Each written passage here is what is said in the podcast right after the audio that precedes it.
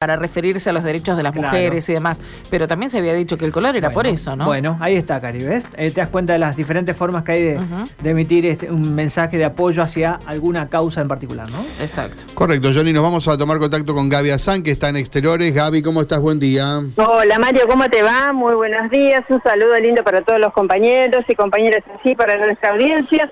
Mañana es de siniestros viales tan seguidos uno tras otro en distintos lugares o en el mismo lugar, coincidentemente, si pensamos en lo que ha sido desde muy temprano la Ruta Nacional 168 y con esas esperas y con esos choques en cadena y yo creo que se vienen viendo este tipo de episodios cada vez más seguidos. No sé qué opinan ustedes, pero creo que estamos relatándolos este, muy a menudo, más de lo que quisiésemos. Y por lo que nos dicen, esto podría llegar a ser bastante más frecuente, de cuenta que la, mm, la vida en verano tiene mucha eh, presencia en la zona de la costa, casas quintas, climas de campo, así que es un lugar inevitable, digamos, esa es la única vía que tenemos para llegar a esos lugares, así que bueno, ojalá que nos estemos equivocando, ¿no? Pero en principio eh, los siniestros hoy sí o sí se fueron dando y la verdad que afortunadamente estamos hablando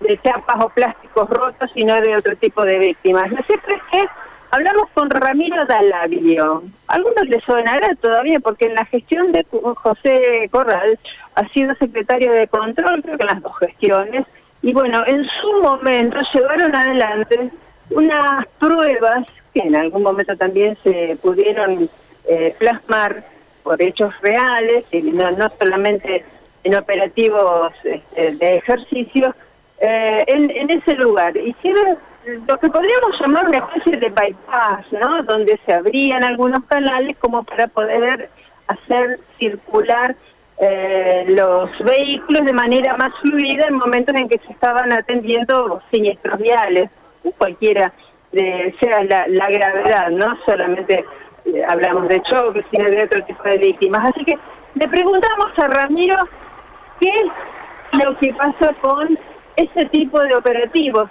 ¿Sirven, no sirven, estarían vigentes? Escuchemos lo que nos contestó.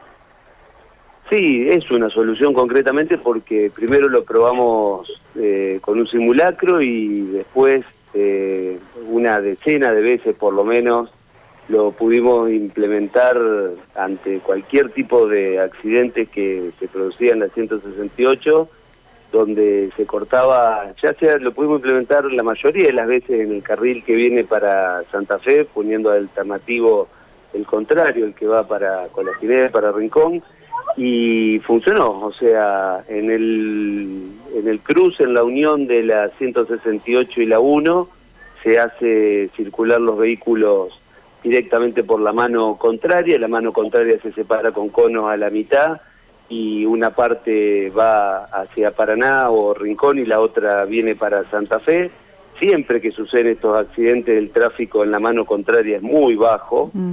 Y bueno, eh, la fuente de la cordialidad se hace retomar el, el carril que, que corresponde, la rotonda esa favorece a que se pueda hacer la maniobra de, retomar el carril correspondiente y en algunos casos, incluso donde hubo accidentes sobre el puente Oroño, hicimos seguir de largo en la rotonda y directamente por la contramano eh, llegar hasta la LEM y en la LEM poder retomar los vehículos eh, del carril que corresponda, ya en la ciudad estar tomando el carril que corresponda. La verdad tiene cero costo, lo que hay que tener la operatividad y todo listo con un vehículo cargado los conos para que inmediatamente cuando esta situación se produce tener los inspectores en tres o cuatro puntos estratégicos que es la unión de la 168 y la 1 en el puente de- del Pozo a Walmart para, para los que quedaron atrapados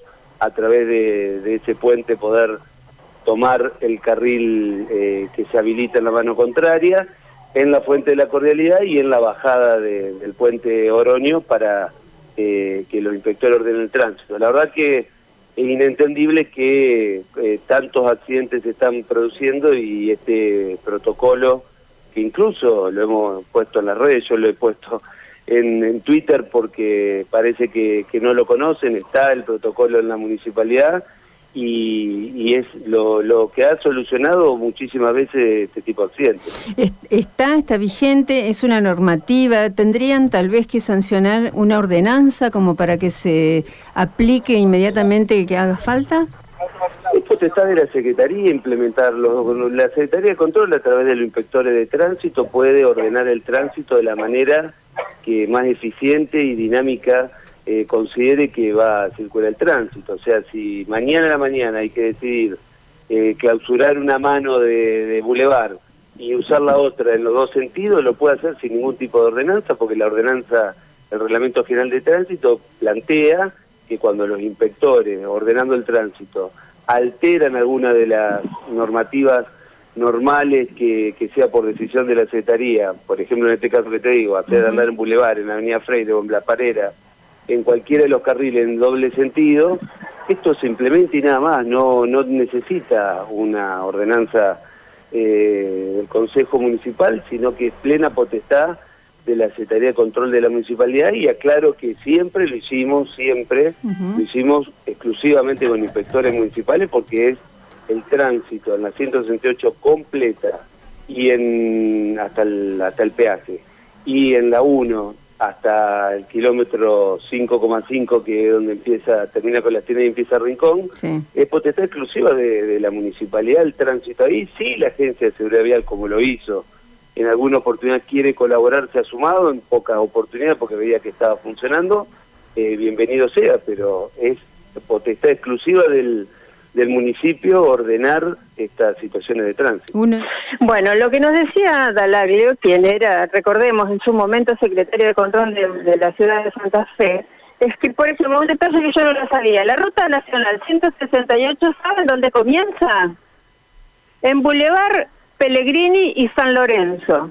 Ese es el, Ah, el vos. mojón de inicio. No, yo no- claro, no, lo no te- El sabía. kilómetro cero sería ahí. Claro, ese es el kilómetro cero.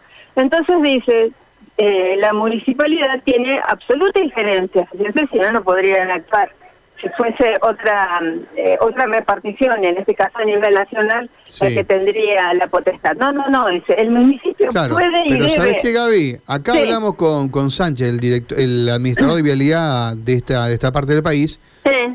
y él dice lo contrario. Él dice que para colocar, eh, para, para eh, implementar esto que dice Dalaglio hay que cambiar los muretes, hay que tener todo un sistema que no está autorizado Pero por además una Vialidad Nacional. autorización, claro, de vialidad nacional para poder estar cubiertos en materia de O seguros, sea en materia de un montón ahí de hay un choque, ¿no? Ah, Entre lo que dice Dalaglio, que fue secretario de. Control Municipal, y lo que dice eh, Sánchez. Claro. Está claro que en algún punto la normativa no no no nos une, ¿no? A, a- ni a la municipalidad y, y a la nación.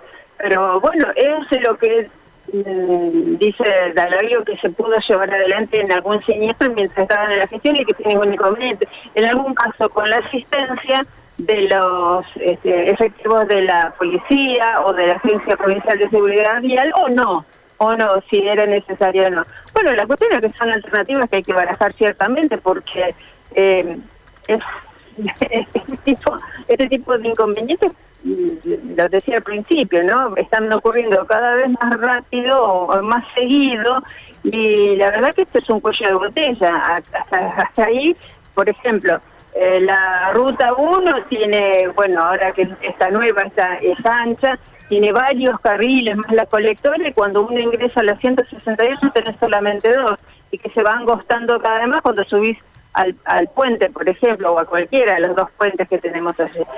Habrá que analizar, ponerse de Eh. acuerdo, ver a quién le corresponde, inferencia de quién, pero este ya no somos una ciudad tan pequeña Bueno, con un tránsito eh, te digo que, que, que no me- merezca tener una atención No, específicamente en esa zona. Por supuesto. Me está escribiendo alguien cercano a la gestión anterior, que recién Ajá. escuchó a, a Dalaglio, Ajá. y él me dice que es compatible lo que pide Vialidad con lo que termina de explicar Dalaglio.